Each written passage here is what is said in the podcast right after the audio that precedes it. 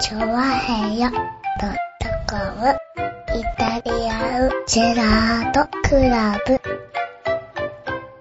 はい、どうも、イタリアンジェラートクラブです。イェーイ。はい、ということでございましてですね、今週もイタリアンジェラートクラブ始まりました。イェーイ。ね、これぐらいやっていかないと、ね、元気が出ないですからね。いやー、今日はですね、ねえ、まあね、当然分かってると思いますけどね、僕一人で、ね、お届けしております。相手のね、こうね、なんつったかな、杉なんとかって人がちょっとお休みなんでね。ねえ、残念ながらですね、今日、お休みなんだよね。途中帰ってくるってこともないわけだよね、多分ね。ねえ、ねえ、それをね、あの、先ほど知りましてね。さあ、どうしようかと。ねえ、思いましたよね。頑張っていかなきゃなと思いますんで、よろしくお願いします。ねえしかしね、なんでしょうね。最近ね、ちょっと迷惑なことがありましてね。あの、先週、イタジラがこうね、日曜日ですよ。イタジラの収録を終えまして、で、職場に行ったんですよ。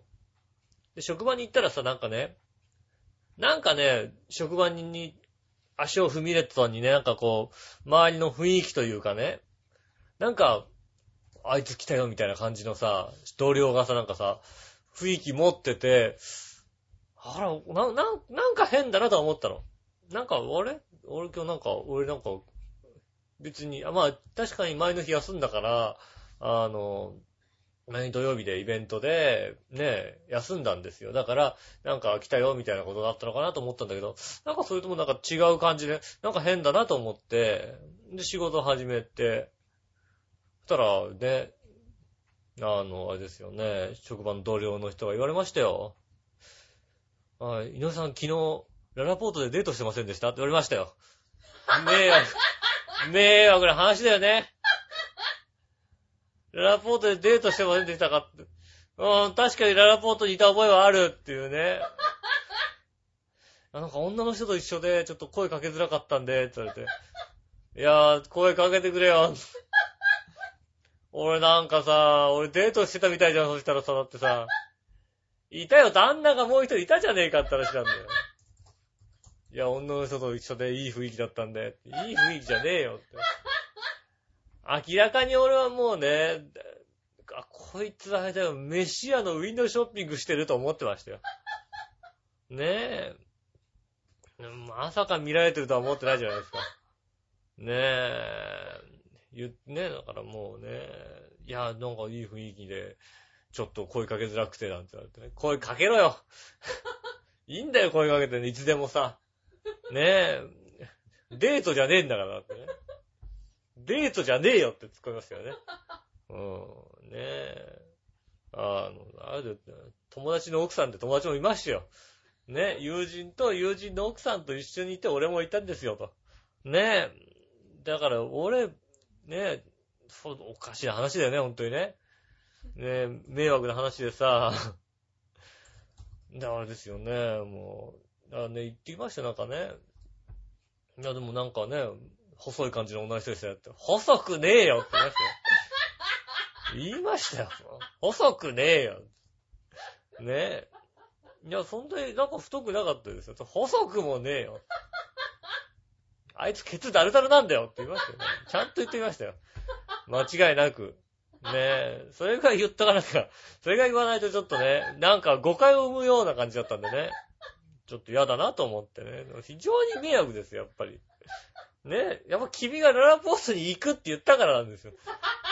ねえ。飯屋覗きたいって言ったから、ねえ。ああやって僕がね、なんか、なんだ、井上さんじゃあもう身を固めるんじゃないかみたいな、そんな話になってましたよ。固めねえよ。つうか固めてえけど、みたいな。ねえ。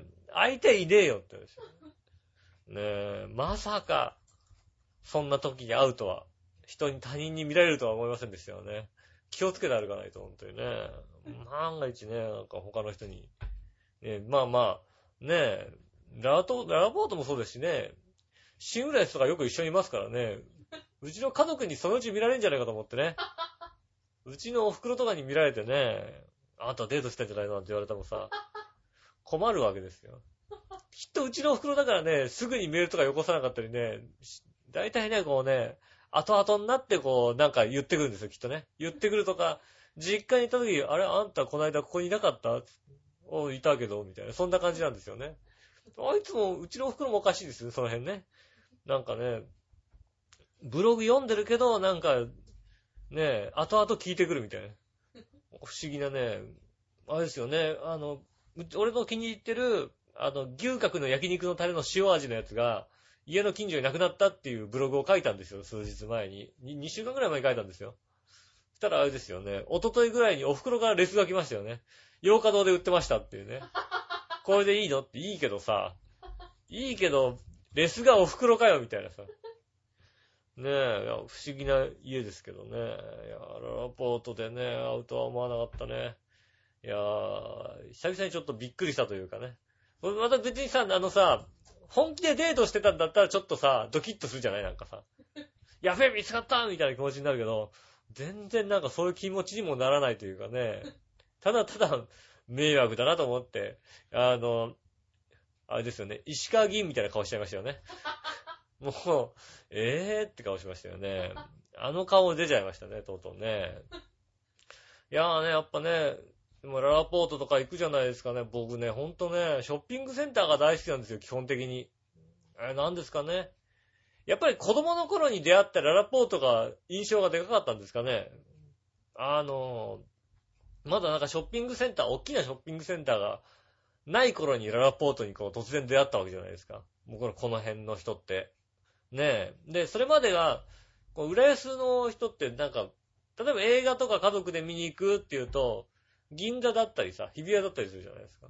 そうすると、まあ、行ってどちらかっていうと、百貨店とかデパートとか、そんな感じなんだけど、ねえ、そういうんじゃないなんかこう、いろんな店が揃ってるっていうのはなかなか、ねえ、ないですけど、そこでね、ララポートができて、おララポートってすげえやって思った覚えがあって、やっぱね、ショッピングセンターって楽しいですよね、やっぱりね。僕はね、あのね、多少地方に引っ越したとしても、近所にあの、イオンモールの大きいやつがあれば、車で30分以内ぐらいのところにイオンモールの大きいやつがあれば、割とね、暮らしていけるってのは分かりましたから。ねえ。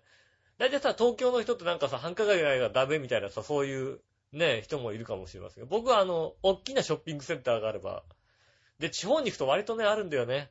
あの、周り全部田んぼの真ん中に突然なんかさ、イオンショッピングモールみたいなでかいのが当たっててね、全然それで構わない。大きめのスーパーがあれば僕はね、何でもやっていきますんでね。まあでもね、あの、ショッピングセンターできて、もちろんだから、もうこの近辺でショッピングセンターができたら必ず行ってるんですよ、僕ね。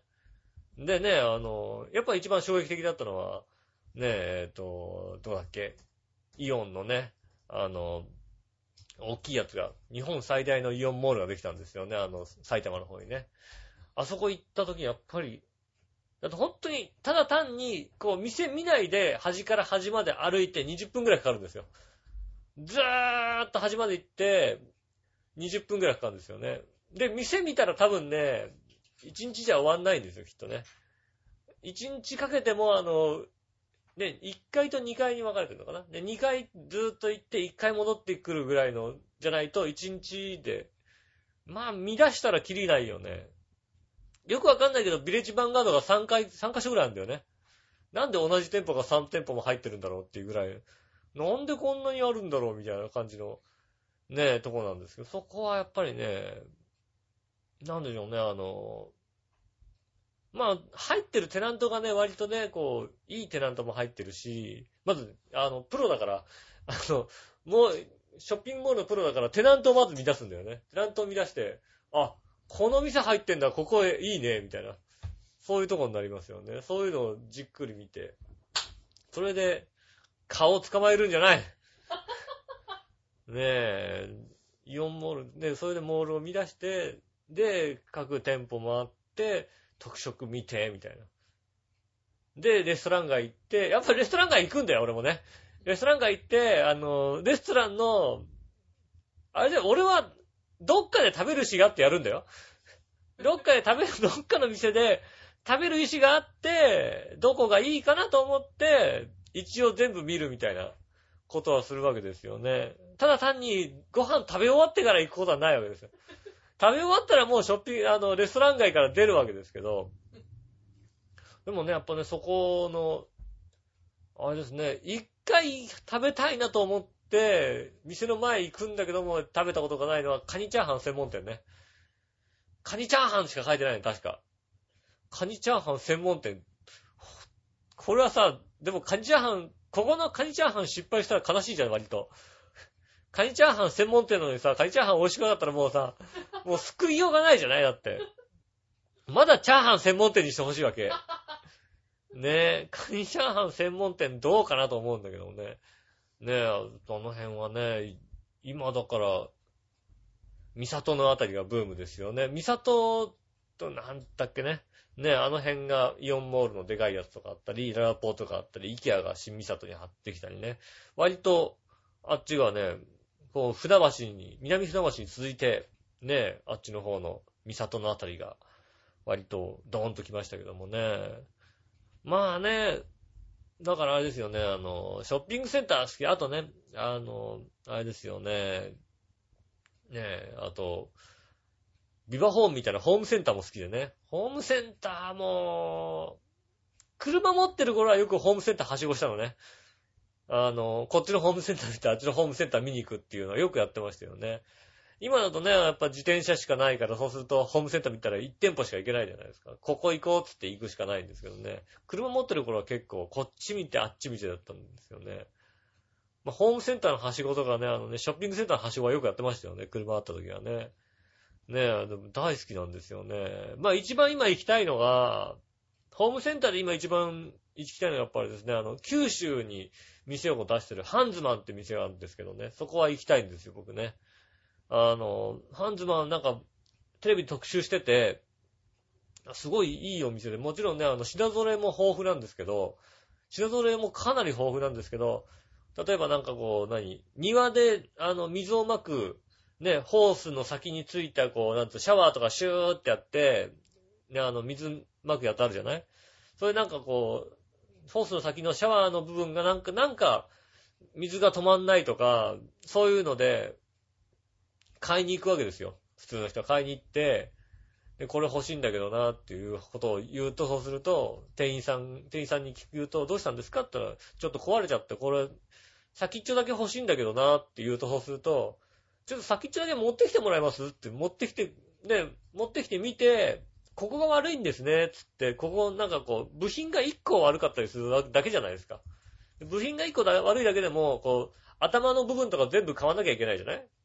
でもそこの店は、わ、この部品悪いからちょっと待ってくださいねって、あの、そこでパッケージ開けて、部品中から1個だけ取って、じゃあこれ、いくらで？っつってこうね、何十円でみたいな感じで売ってくれるんですよね。売ってくれるんですって。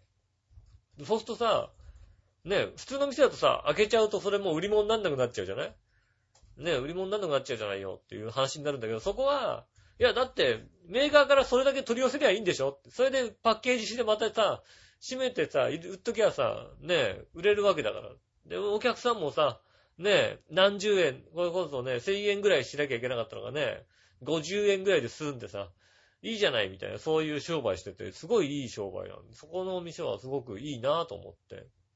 近所にここの、この店あったら絶対、うちもなんかさ、こうさ、何？バネだけ壊れるとかあるじゃん。なんか、バネだけ壊れてなんかもうさ、動かなくなっちゃってみたいな。あの、バネだけ欲しいんだけどってのはさ、なかなか売ってくんないじゃない？で、バネって探しに行くとさ、あの、種類多すぎて、ちょうどいいバネって絶対ないじゃない？だからね、なんか、そういうのがあれば、あ、すごい便利だなと思って、ハンズマンいいなと思って、テレビの特集とか見てるとね、見てるんですよね。だから、ああいう、まあね、あの、ショッピングセンターとか、そういうのがこう、他のがいいなと思い出すとさ、キリがないじゃないですか。ねえ。まあまあ、だから、ね、イオンモールとかあるけども、ちょっとララポートで我慢すべきところあるのかなと思いますよね。ねえ。ララポートの隣にあるね、あの、ビビットスクエアでこの間ご飯食べたんですけどね、あそこなんかもね、あの、もちろん390円ショップでね、あの、僕の知り合いの奥さんがね、すごい悩むとこなんですけど、ね、そこもすごくいい店なんですけど、あの、ビビットスキアっていうのが、ララポートのすぐ隣にあって、ララポートってすごい、あの、強いわけですよ。ね、あの、ララポートに入ってないテナントを探すと、だいたい魅力のないテナントしか入ってないんですよ。だから、390ショップ以外のテナントは本当にね、あんまり魅力がない店なんですけど、その分空いてるんですけどね。ねえ、だから、ねえ、ビートスキア頑張ってほしいんだよね。あれで本当にね、倒れちゃうと困るんですよね。僕はあっちの方が好きなんだよね。ねえ、ショッピングセンター、ねえ、大好きなんでね、ぜひね、あの、ご近所でこうね、あの、ご近所ってはできれば、あのね、浦安近郊でね、あの、ここのショッピングセンター面白いですよとか楽しいですよとか、まあ、浦安近郊だとほとんど行ってますけど、ねえ、浦安近郊だとほとんど行ってんで、都内近郊でね、都内近郊ぐらいで、ねえ、こう、それこそね、あの、大阪の人とかね、がね、あの、ここいいわ、ここいいでって言われても、ねえ、困るわけですよ。ねえ、ここのアリオいいでって言われても困るわけですよ。ねえそこのね、そういうとこ行かさ、行っても、まあ、いいけどさ、大阪まで来る価値はないよね、みたいなのになっちゃうんでね。できれば東京近郊でね、あの、面白い、ね、ショッピングセンター。だからショッピングセンター好きな割には、なんだろうね、あの、都内のさ、あの、俺、六本木ヒルズってまだ行ったことないんだよ。絶対向いてねえじゃん、俺に。なんかね、ここは絶対向かないなと思うから、六本木ヒルズだとかなんかそういう系のところに、ほとんど行ったことないのね。ねえ。あの、ちょっと、向いてないというか、服装が違うかな、みたいな。ねえ。俺、六本木ヒルズ行ける服装持ってねえ、みたいな。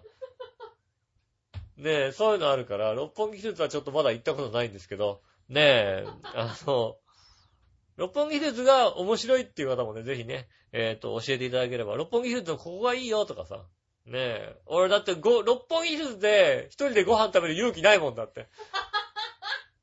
いう、その勇気ねえな、俺ちょっと。なんだろう。ないよね。丸ビルとかで一人でご飯食べる勇気ないじゃんだって。な怖いよね、ちょっとね、なんかね。もうきっとドレスコードがありそうな気がするじゃん、なんかさ。ねえ。丸ビルはでも、たまに行くかな。あの、ロフトが入ってるんで、東京駅のところね、丸ビルなんですけど、ロフトが入ってるんで、ロフトに行くには、あー、この周りだと丸ビルしかねえや、ロフトが、みたいな、そういう気持ちになるんで、だからまあ、行くけど、それぐらいですよね。いやいやです。丸ビル行くのはいやいやです。ねえ、ね六本木ヒルズはまだ、ね、行ってないんでね。ぜひ六本木ヒルズ面白いとかね、ここの店がおすすめですよってありましたらですね、えー教えていただきたいと思います。じゃあ今週も参りましょう。井上義雄のイタリアンジェラートクラブ。イタリアンジェ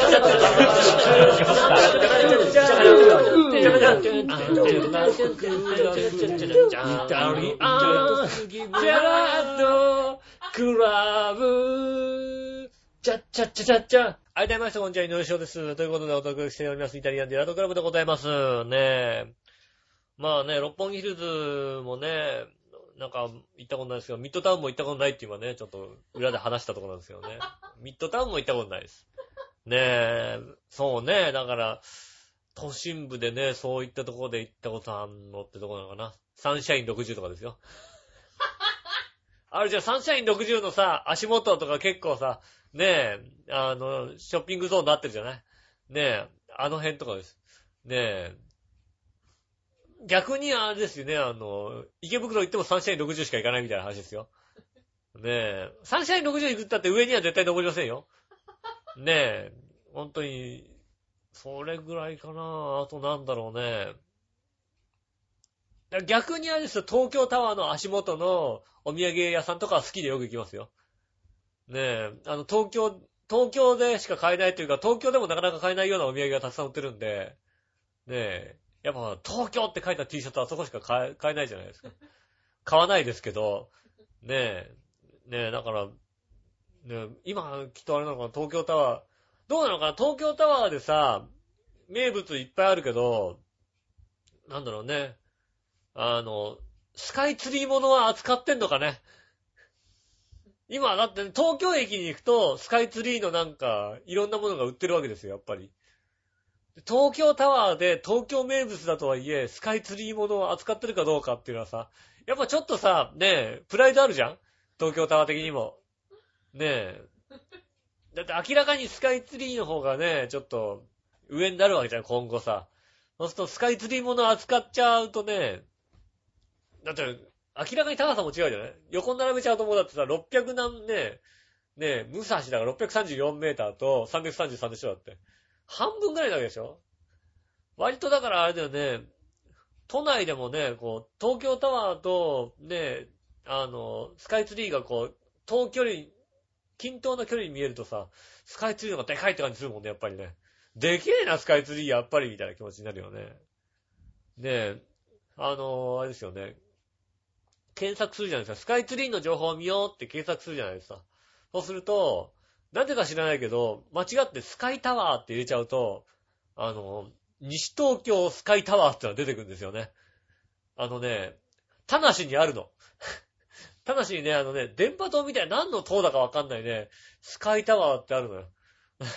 なぜかそこ、そこがね、うっかり出てきちゃうんだよね。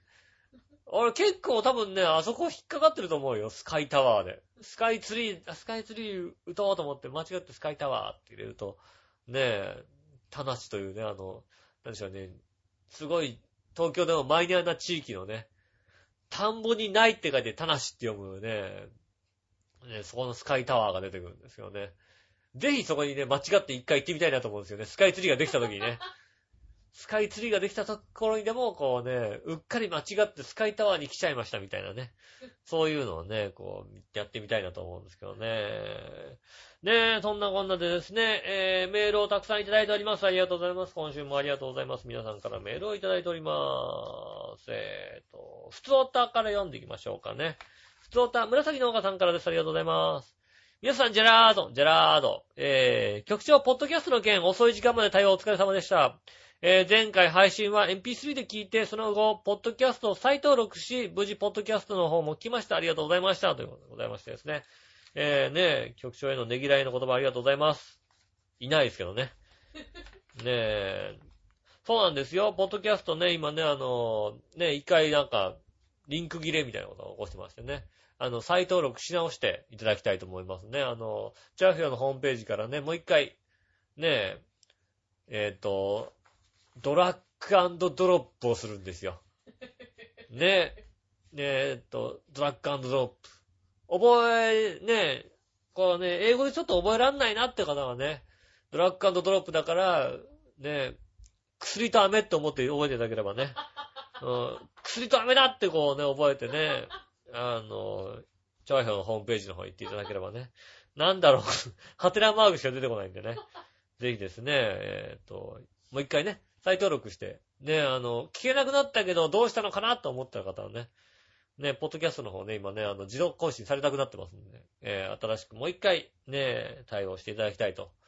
ね、僕もちゃんと家でですね、あの、やり直しましたんで、えー、ね、えっと、ちゃんと、おしゃもじって検索して、おしゃべりおしゃもじ炊きたてラジオの、こうね、ダックドロップしましてね。ねえ、あとはね、チョアヘヨの方からね、いくつか。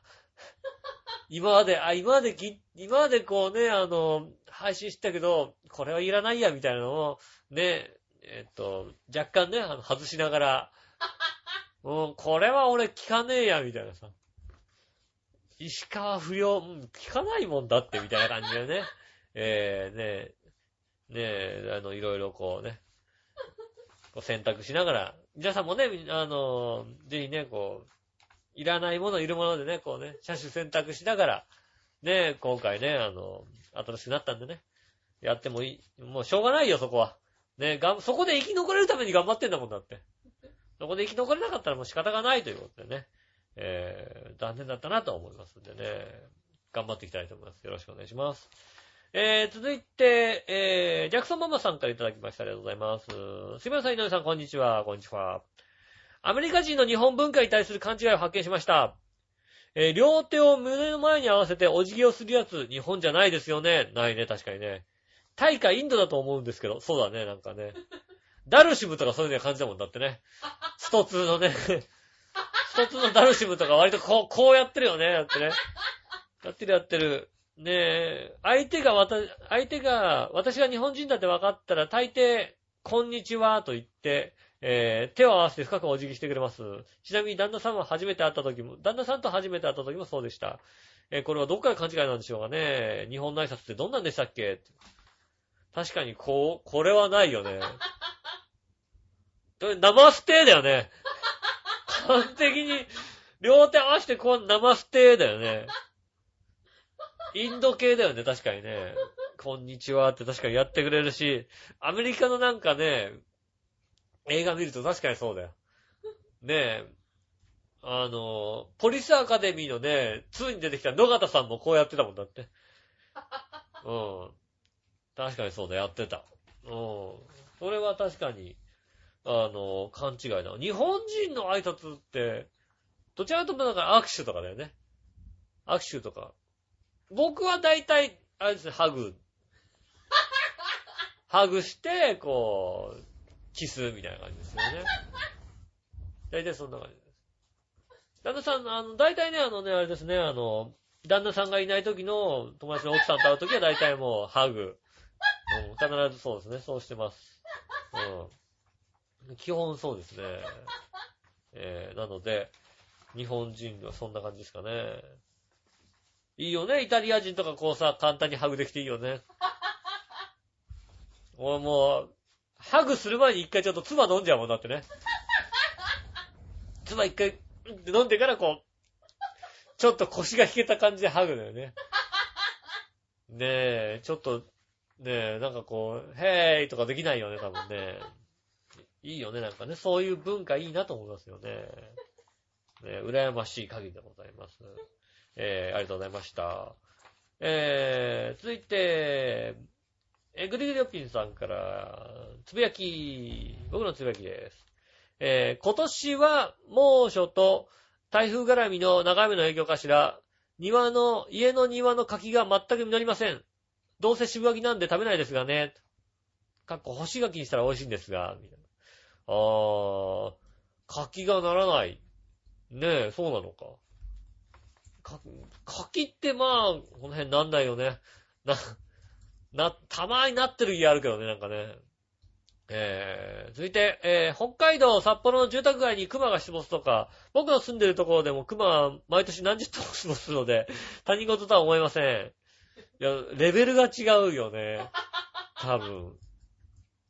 札幌の住宅街の熊ってだって、本当に住宅街来てるもんね。あん、ね、本当にあの、結構あれですよね、浦安に熊が現れたと同じぐらいのレベルの場所に熊が出てるよ。北海道では、札幌では、札幌市内でね、本当に住宅街ですよ。多分その何十頭もとも出没、出没するのは、そんな住宅街じゃないような気がするよね。隣の家まで結構ありそうな気がするもんだって。で、えーっと、チャーヘオのホームページに重要なお知らせがありますというのがあり、えー、ラジオので重要なお知らせといえば番組終了が常なので、僕はまだチョアヘオが番組的に行き詰まり、法則自体が2年で消滅するのかと思ったんですが、実際、ポッドキャストということなので、ポッドキャストを使わない僕としては、あまり表紙、あまり重要では、重要なことではありませんでした。表紙抜けです。ではごきげんよう、ジェラララーといただきました。ありがとうございます。ねえ、重要なお知らせがありますっていう。そうだよね。あ、あ、終わった、みたいなさ。ねえ、大体あれだもんね、なんか、この後 CM だと重要なお知らせがございますなんて言うとさ、イベントか終わるかどっちかだよね。ねえ、残念ながらね、終わらなかったですね。ねえ、番組的には、番組的にはまだまだ全然行き詰まってない。行き詰まってる番組もありますけど、いくつか。ねえ、確かに、確かにあの番組とあの番組あたりは、ちょっと行き詰まってきたかなっていうのは、感じてる部分はありますけどもね。ねえ。確かに八方美人っていう番組もちょっと行き詰まってるなってのがありますけども。ねえ、そうそう行き詰まってるかなっていう気持ちもありますけどね。確かにそうだわ。うん、行き詰まってる。2年で消滅。た放送局自体は、まだね、こう、やる気は、やる気は多少ありますんでね。多少あるぞっていうね、やる気をね、見せてね。多少しかないんですけどね、残念ながらね。あの、頑張れるかっていうとそこまで頑張れないかもしれないですけどね。まだまだやりますんでね。ぜひ、ポッドキャストに登録していただいてね。あの、まあまあ、ねえ、グルギアッピーさんはね、直接聞いていらっしゃるんでしょうからね。そういう方は別に関係ないでしょうけどもね。あの、ねえ、何？ウォークマンとかね。ポあの、iPod とかでね、聞いてる方は、ぜひね、iPhone とかで聞いてる方は別に、ね、直接ダウンロードできんのかな。うん、毎日よくわかんないよね。iPod とか、ねえ、ねえ、あとね、あれですよね、えー、アンドロイド携帯みたいなそういうやつとかね、そういうのでね、聞いてる方はね、あの、直接ダウンロードしてる方はね、いいんですけどもね、ポッドキャスト登録されてる方、ぜひね、あの、もう一回、あの、イタジェラが、あ、やっぱりそっか、重要直したってことは終わったんだ、みたいな、そういう気持ちでね、あ、終わっちゃったんじゃしょうがないや、じゃあ聞かなくていいか、まあね、人生に影響ないし、みたいな、そういう気持ちにならないようにね、ちょっとどうかね、あの、他の番組はいいですけど、うちはなんとか頑張ってね、聞いていただきたいと思います。よろしくお願いします。えーと、続いて、ふつおった、紫の岡さん来ております。えー、井上さん、局長はお休みのそうですが、えー、笑いのお姉さんもいらっしゃるし、心配しておりません。頑張ってください。えー、そうですか。えー、収録日が誕生日、紫の岡でした。あ、おめでとうございます。ねえ。誕生日、えーと、収録日ということは今日は10月の9日ですよね。ねえ、配信が10月10日ですから、お誕生日ですか？ねえいくつになったんですかね？ねえもうねえ、まあ、祝う年じゃないのかもしれませんけどもね。おめでとうございますということでね。なんかね、ぜひね、あの、誕生日に買ったね、あの、ケーキかなんかをね、写真かなんかどう、添付して送っていただきたいなと思いますね。写真になんかこう、ハリネズミのようにね、あの、刺さった、ねあの、ハリネズミに刺さってね、そこに全部火つけてもうとんでもなく燃えちゃってるみたいな、そういうね、あの、ろうそくをね、つけた写真をね、送っていただけたらね、嬉しいかなと思いますね。ね笑いのお姉さん誕生日もね、クリ、あの、ケーキ買ってあげるからね。それね、あの、誕生日、ね、年齢の分、ね、ろうそく立ててあげますんでね。年齢の分42本立ててあげますんで、ね、ぜひ喜んでね、いただきたいなと思います。まあだから、あの、笑いのお姉さんとね、杉村さんと誕生日近いですからね。二人分ってことだよね。85本ぐらいこうね、刺してね。ねえ、あの、コストコとかにでかいの売ってるから。安いやつで。でかい、多分美味しくないんだと思うんだけど、コストコのやつとかって。でっかいアメリカンサイズが売ってるんでね、そこでね、大量にね、つけてね、なんかもう、送って、あげたいと思いますんでね、ぜひそれまでお楽しみにしていただきたいなと思います。ねえ、えっと、大川さんありがとうございます。誕生日おめでとうございます。ねえ、長平の方からね、えー、杉村さんの方からね、1万円プレゼントしますのでよろしくお願いします。局長の方から1万円プレゼントです。ねえ。えー、続いて、えー、新潟県のぐるぐるペースピーさんありがとうございます。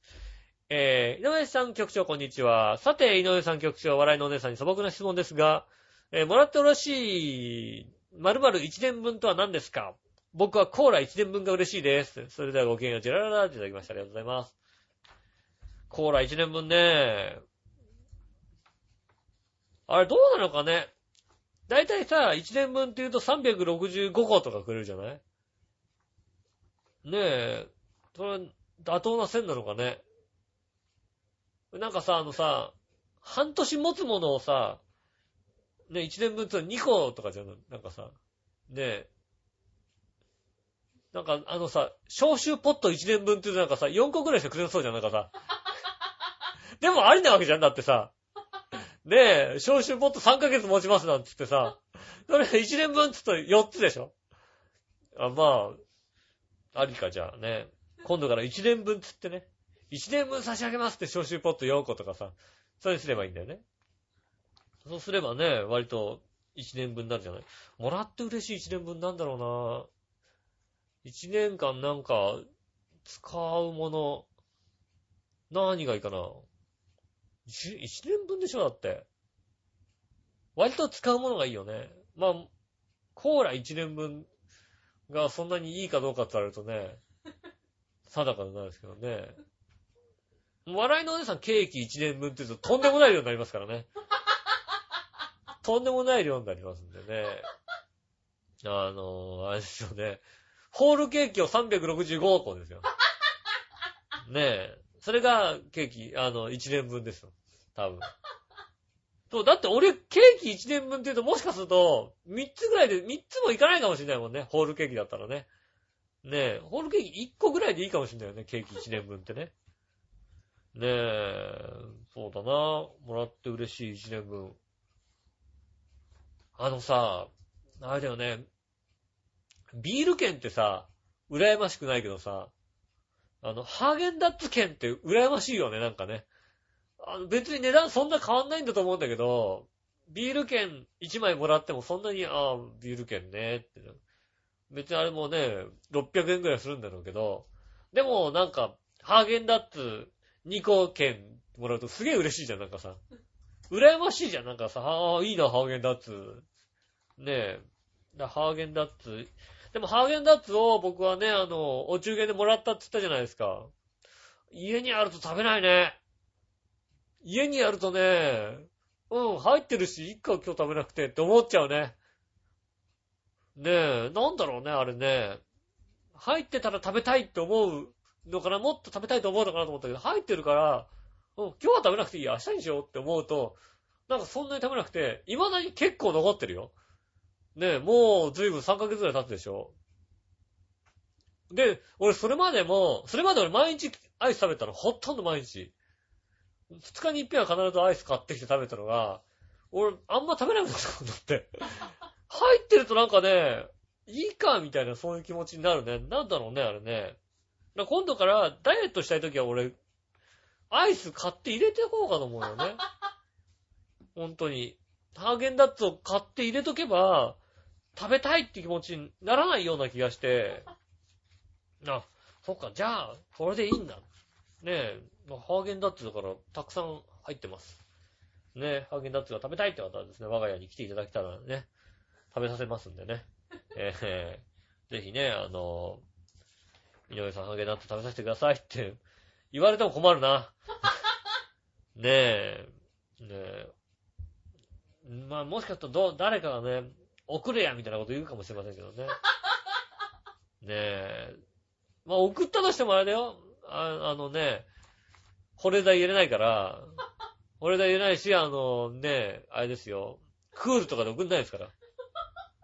普通の宅配で送りますんでね。ビニールに、一応ビニールにこうギュッとしておきますんで、ねえ、あの、なんとかなると思うんですけどね。ビニールギュッとしてあげますんでね。ね、送ってくれっていう方が送らないですけどね。基本的にはね、ね、送りませんのでね。僕は、ゆっくり、冬場になって、やっぱね、あのね、ハーゲンダッツってあったかい部屋で冬場で食べたいじゃんだって。ね夏場はね、どちらかとこうさ、ね、氷系が楽しくなる。まあそうでもないんですよね、僕ね。夏場もアイス食べたいんですけどね。まあ、ハーゲンダッツはでもね、確かに、ちょっと冬場の方がいい感じがします。甘さも感じるつつ。ね家でじっくり食べたいと思いますんでね。ねえ、笑いのお姉さんに家に来れないように気をつけたいと思いますんでね。えー、ね、ありがとうございました。えー、続いてテーマ行きましょうかな。えー、テーマのコーナー、今週のテーマはですね、えー、今食べたいあったかいものということでいただきました。ありがとうございます。えー、新潟県のぐりぐりびょっぴーさんからいただきました。ありがとうございます。えー、さて、今週のテーマは今食べたいあったかいものについてですが、えー、テーマに答える前に言いますが、またど素人がただただ思いつきで、え考えたような平凡な面白いこといテーマの姿で、少子千万、えー、っと、もっと面白いことを聞けよこちら井上さんが出すどんなテーマに対してもバリ雑言の限りを尽くして文句を言ってやるつもりなので、こんなテーマじゃ表紙抜けだよということで、僕ちゃんが今食べたい温かいものはコーンのたっぷり入ったシチューです。それではごきげんジェラララっていただきました。ありがとうございます。わかってるね、グリグリヨッピーさんね。大体さ、あのー、ねえ、まあもちろんね、ほんとただ思いつきで考えたんですけど、ねえ、難しくないテーマの時って、うち来ないのよ、テーマに。テーマにね、全然、皆さん、テーマ、テーマなんだ、テーマ、そんなにだから、今日難しくないよと思っても、少なくなんだよね。ほんとだから、言って、おっしゃる通り、難しいなんかもう、そんなの書けるかよっていうテーマの方が、皆さんね、送ってくるんですよね。もうさ、ねえ、あれですよね。まあ、ただ、イタジラのリスナーなのか、チョアヘのリスナーなのかわかりませんけども、普通ね、他のパーソナリティさんとかさ、一生懸命頑張って、こうや、こうやって書いたら、もしかしたらこう書きやすいのかもしれないみたいなさ、そういうのあるわけですよ。ね、他のパーソナリティさんは。僕はただただ本当に今回思いつきで、寒いなぁと思ってさ、あったかいもの食べたいなぁと思って、あったかいものって書いたんですけど、ねえ、そしたらね、こう、少ないっていうね。でもこれって書きやすいと思うんですよね。ね不思議な感じがいたします。えーと、続いて、何々わいわしい乙女さんからいただきました。ありがとうございます。えー、今週のテーマ、寒くなってまいりましたが、今食べたいあったかいものですが、おでんかなぁ味が染みてるのが食べたいな。うちの近所に美味しい関東煮のお店があるんで行きたくなってきた。ってことでね。いただきました。そうなんだよね。おでんってさ、関西味、関東味みたいなのあって、関東の味のやつは、関西ではね、関東、関東煮っていうね、もうね、ちょっと別のものですよって言わないと、ねえ、おでんって書いちゃうと、しょっぱいって言われるんでしょうね、きっとね。ねえ、関東のおでんはやっぱね、こうね、しょっぱめですよね。もうしょっぱめの汁はさ、ねえ、あの、大根とかね、吸った、ねえ、おでんが美味しいですよね。やっぱこの時期のあったか、あったかい、ねえ、ものはね、ねえ、おでんがいいですよね。とね、テーマが少ないと思ったらしくですね、もう一通ね、えーと、これ、杉村さんって方なのかな？うん。ねえ、来ました。えー、寒くなってきました。あったかいものですが、トッポギっていただきまして、ありがとうございます。ねえ、トッポギもいいですよね、なんかね。あったかいものでね、食べたいですよね。こう、なんていうのね、ほあ、あ、でもあったかいもの、今食べたいもの何かなあ、ビーフシチュー食いてな。美味しいやつ。ねえ、あの、牛タンとかの種類ね、なんか分厚い牛タンが入ってるやつ。あ、俺なんか、あれだな。牛タン煮たいなって言ってて全然似てないの、そういやな。牛タンをね、こうね、ゆでタンみたいなのね。あるんですよね。あの、四ツ谷にね、美味しそうなゆでタンの店があるんですよね。タン屋ってとこがあってね。人生で一回行きたい店なんですよね。行ってないんですよね、まだね。あそこゆでタンの店でね。茹でたタンのさ、ほんとに塩と、ね、わさびかなんかで食べさせるんですよね。うまそうだなぁと思ってさ、紹介されるために行きたいなぁと思ってよだれ垂らしてるんですよね。いやーね今だからですね、ビーフシチューが食べたいですね。あったかいものは私が食べたいものはビーフシチューです。って言ってね。えー、テーマはこれ以上ですね。ありがとうございました。えー、続いてまして、どっちのコーナーね、えー、今週のどっちですが、えー、今流行りのとこから僕は結構ね、あの、今流行りのものをね、出してみました。えー、iPhone 4S はシャープの電子手帳ということでね、いただきました。ありがとうございます。えーと、新潟県のぐるぐるピーさんからいただきました。ありがとうございます。今週のどっちのテーマ、iPhone 4S はシャープの電子手帳ですが、えー正直、えー iPhone も電子手帳も全く興味ありませんし、欲しくないし、プレゼントされたとしても嬉しくありません。ということで、新しいディスクトップと、ディスクトップパソコンが欲しくなりました。それではごきげんよう、ジェララーっていただきました。ありがとうございます。ねえ、あれですよ、ショープシャープの電子手帳ってね、昔のやつですよ。こう、パカって開いて、こう、左上にちっちゃな液晶があるやつですよ。ねえ、あの、カードとか入れ替えるとね、あの、ね、いろいろなんか、ソフトとかあるんですよ。なんかカードのソフトとかあって、入れ替えるとね、こんなちっちゃい画面なのにテトリスができたりするみたいなね。やらねえよ、みたいな。ねえ、昔欲しかったんだよな、そういうのな、なんかな。えーありがとうございます。えー、続いて、オーガさんからいただきます。紫のオーガさんからいただきました。ありがとうございます。ジェラート。えー、シャープの電子手帳に1票です。iPhone 持ってないし、えーシャープの電子手帳はオプション買ったり、いろいろやってたので、いたんだね。オプション買ってた人がいたんだね、やっぱりね。そうなんですよね。シャープの電子手帳。やっぱ、ちょっとね、あの時代の人にはちょっと憧れのとこありますからね。シャープの電子手帳いいですよね。電子手帳ってやっぱシャープ感じしますよね。えーと、ありがとうございます。よよいしょと、弱々しい乙女さんからいただきました。ありがとうございます。さあ、どっちのコーナー？えー iPhone 4S をシャープの電子手帳ですが、どっちも必要ないです。そんなに機能を使うことないし、ってことでね。手帳かなんかに書いてるんですよね、多分ね。もうね、えー10月になりましてね、あのー店頭には手帳が並んでますよね、もうね、来年の手帳みたいな感じで並んでますよね。僕も毎年買ってましたね。2月ぐらいまではつけるんですよね。2月以降はつけないですね。なんでしょうね、こう、脳みそで覚えられるぐらいの予定しか入らないっていうね。脳みそで覚えられる予定か、もしくは、忘れちゃってもまあ、しょうがない予定しか入らないんでね。うん、そうすると、あんまりこうね、うん、そうですね。今月予定にしても大体、今んとこ3つとか4つぐらいしか入ってないですからね。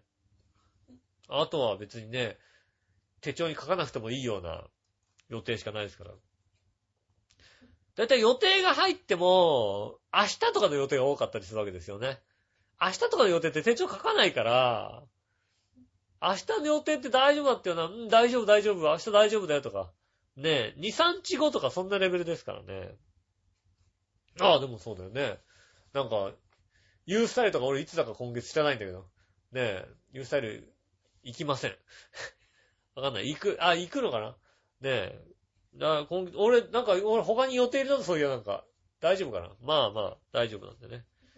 ねえ、よく知りませんけどもね。だからあんま手帳、携帯のスケジュール機能でなんとかなるぐらいです。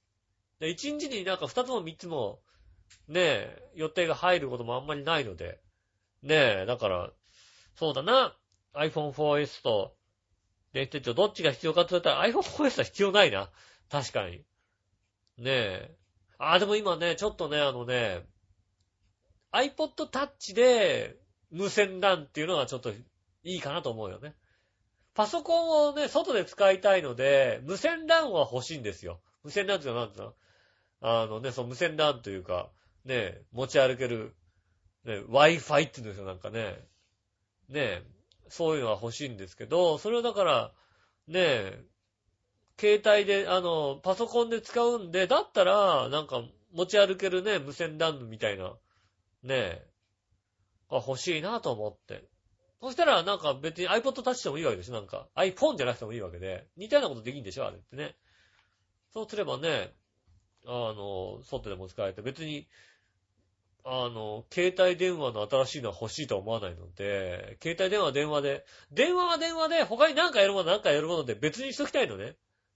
ねえ、電話でなんかいろんなことしちゃってさ、電話の充電がなくなったらもう悲しい限りじゃないなんかさ。で、そうすると、まあ、いざという時にね、電話は電話として持ってたいからさ。またなんかいろいろなんかこうね、無線 LAN とかで使えるようなものが欲しいかなと思ってますよね。まあ、まあ、かといって電子手帳が欲しいかって言われると、まあ最近だからね、あの、シャープの電子手帳のなんかこうね、あの、全く使えないようなやつ500円くらいで売ってないかなと思ってね。持って、持ってこう歩い、持って開けると面白いかなっていうだけの話なんですけどね。えー、ちょっと欲しい。欲しいのはじゃあ電子手帳に1票かな。ねえ、電子手帳に1票です。ねえ、あ、あと、もう一つね。えっ、と、杉村さんからも、えー、ザウルスに1票って来てますね。ありがとうございます。シャープの液晶ザウルスに1票。あったね。やっぱシャープだよね、そういうの作るのね。シャープか、カシオかどっちかだよね。ねえ、電子手帳とかってね。えー、っとね。こんな感じですよね。全部読んだよね。読んだ、読んだ、読んだ、ってね。ありがとうございます。続いて逆どっちいただきました。ありがとうございます。ぐりぐりおっぴーさんからいただきました。えー井上さん局長、こんにちは。僕の考えで逆どっちです。えー正直子役として限界に近いのはどっち？大橋のぞみ、えー加藤清志郎っていただきました。え僕も、僕はどちらも時間の問題だと思いますが、大橋のぞみの方が若干消滅が早いかなと思われます。えそれではごきげんよう、ジラララっていただきました。ありがとうございます。つい、先々週ぐらいかな。ちょうどこの、イタジェラの収録に来る前になんか NHK のさ、音楽の番組やってるじゃん、なんかさ。ねえ、えーっと、誰や、パフュームとか出てるさ、ねえ、音楽番組があるんですけど、子供特集みたいなのやってて、そこにあの、なんだっけ、今ね、話題の、ね、ええっと、丸森のさ、二人が出てたわけですよ。丸モの掟の二人。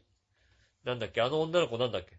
名前忘れた。男の子鈴木福くんだよね。女の子なんだっけ？よく出てるよね、あの子と、あと、大橋のぞみちゃんと、加藤聖志郎くん。この4人が出て、なんか、歌歌ったりするわけですよね。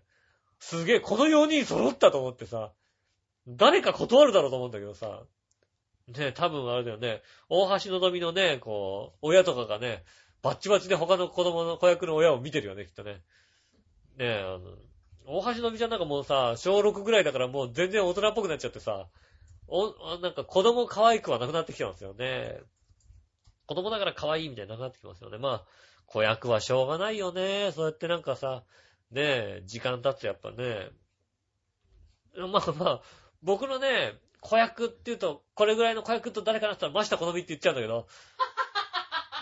ねえ、足立由美でもないですよ、僕はね、もうね。足立由美でもないです。ました好みと掛布くんってなっちゃいますからね。ねえ、ねえ、いや世代が若干違うような気がしてきましたけどね。ねえ、ありがとうございます。続いてもう一つ、逆どっち。えー、名物にうまいものなしと言いますが、正直お土産にもらって嬉しさが少ないのはどっちえー、ウイローやつさし雷おこし。ね。ちなみに僕はウイローをお土産にもらっても食べる気になりません。それではごきげんよう、ジェラララっていただきました。ありがとうございます。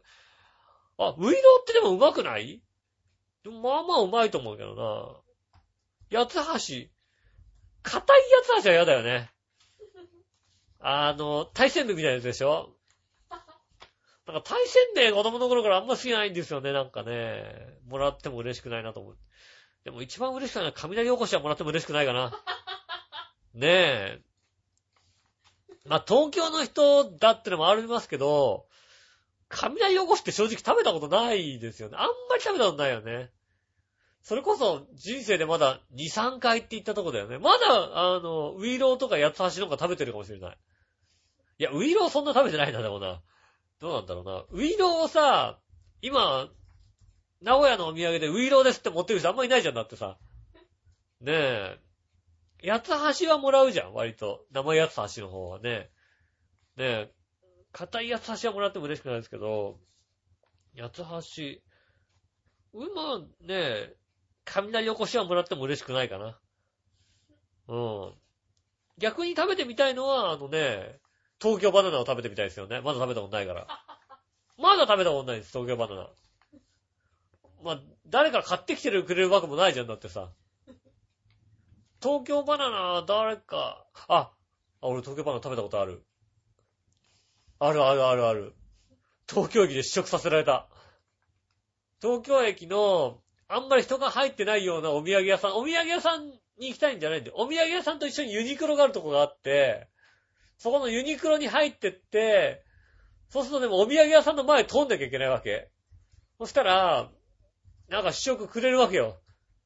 で、食べてると、いかがですかって言われるわけ。ね。でも、僕はお土産を買いに来たわけでもなく、ユニクロに来たわけで、でもなんかどっかに帰るんですか的なこと言われて、で、どっか行くんですか的なこと言われるわけですよ。でもどこも行かないわけ僕はもう家に帰るだけなのもう。でも食べさせられてね、もらっちゃったからさ、いや、いいですね、なんつって。ちょっと他も回ってきますなって言ってね。ああ、でもちょっと他も回ってきますね、なんつって、そういえば、ね、避けたような気がします。ねえ、そうですね。えー、いらないのは雷おこしです。ねえ、雷おこしもなかなかね、東京駅でも、東京駅でも雷おこし売ってないかもしれないですよね、今ね、もうね。ねえ、えー、っと、そうですね。ありがとうございます。そんなとこですかね。え、っと、あった。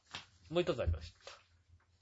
えー、何はねわしおとめさんから来ております。ありがとうございます。えー、逆どっちピンポンダッシュは無言電話といただきましてありがとうございます。えー、ピンポンダッシュは無言電話はね、どっちって言われてね。これあんまりね、あのね、どっちって言われて、どっちだって言える人は少ないと思いますよね。うん、どっちがいいっていう、よくねえよって思うからね。ねえ。どっちがいいってなっちゃうとね。僕ね、でもね、どっちがいいって言われたら無言電話がいいんですよ。無言電話まだ抵抵抗できるんですよ。ピンポンダッシュはね、抵抗できないんですよ。俺、無言電話はね、無言電話う、うちの実家にいた頃割と結構多かった時期がありまして、母とか姉とか出て、もうね、何度出てもなんか母とか姉とかが出てこうね、もうやめてくださいとか、ね、警察いますよってもね、かかってきたんですけど、僕がですね、15分ぐらいフリートークしたらですね、二度とかかってこなくなっちゃいましてね。悲しいですよね。割と面白い話したと思うんですけどね。うん、なんでしょうね、こう、無言電話をね、喜ぶ人がいるとね、無言電話かけてくれなくなるってことが分かりましたよね。ねえ、無言で、ねえ、無言で嫌がるだろうと思って、嫌、嫌がってるのを楽しんでるんでしょうね、多分ね。あと、無言電話にね、こう、嫌な、嫌な音を出すっていうね、ことやります。これも二度とかかってこなくなりましたね。無言電話って、もしもしって、無言電話だから、もしもし、もしもし、無言電話ですか？なんか、全然喋りもしないしさ。かといってなんかさ、携帯でさ、なんつうの、こうさ、あの、向こうの電波がさ、不安定な状況ってあるよ。そうでもない感じなのね。で、だから、無言、もしもしって、なんか、向こうででも、人がいる気配があるわけ。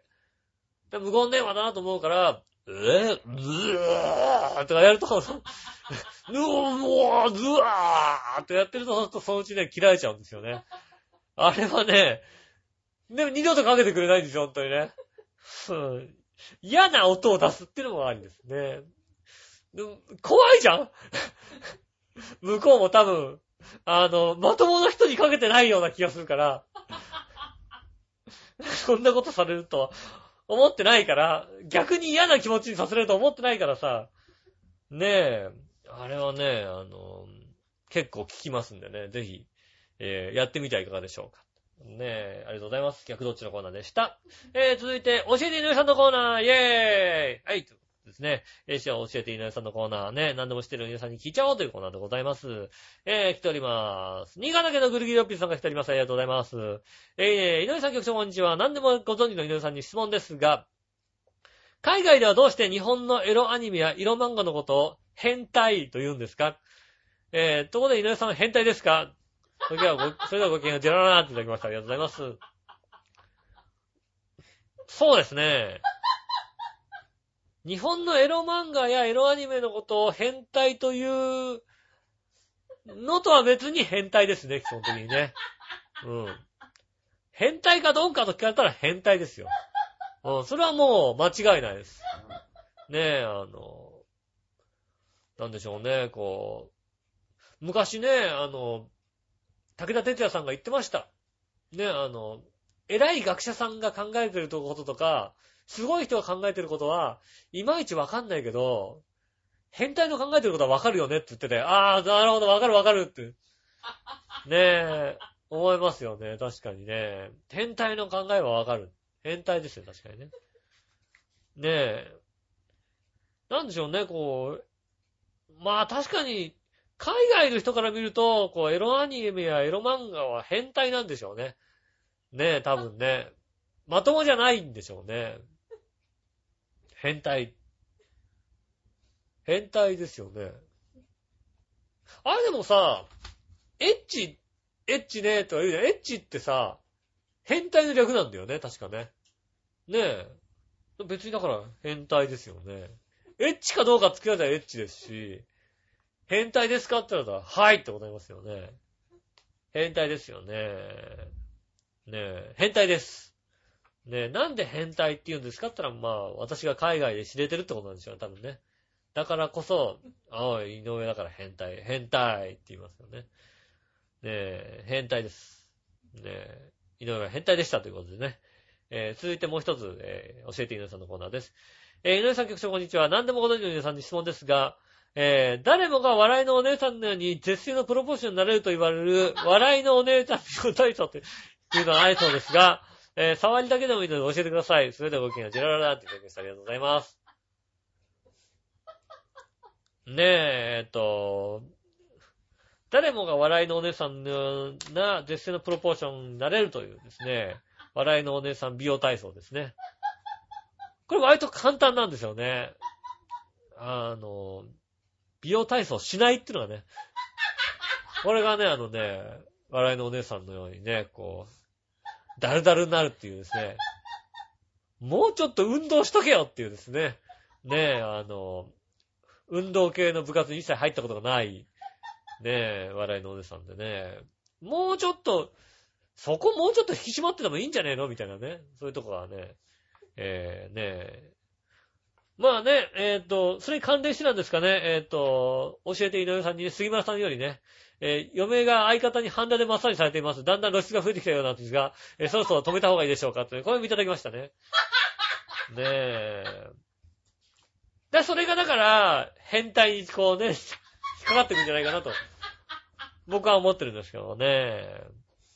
ねえ。笑いの美容体操はどちらかとね、うん、マッサージしてる僕が体操になってんじゃないかなと思いますよね。僕は引き締まってますよ。僕はもうバンバン引き締まってますんでね。ねえ。まあ変態、変態です。うん。道理で変態だと思いましたってことだよね。ねえ、えっと、教えて井上さんにいただきました。ありがとうございます。ねえ、えっと、笑いの体操は、美容体操は家でゴロゴロしてるとかね。ゴロゴロして、だゴロゴロして、ケーキを片手にゴロゴロする。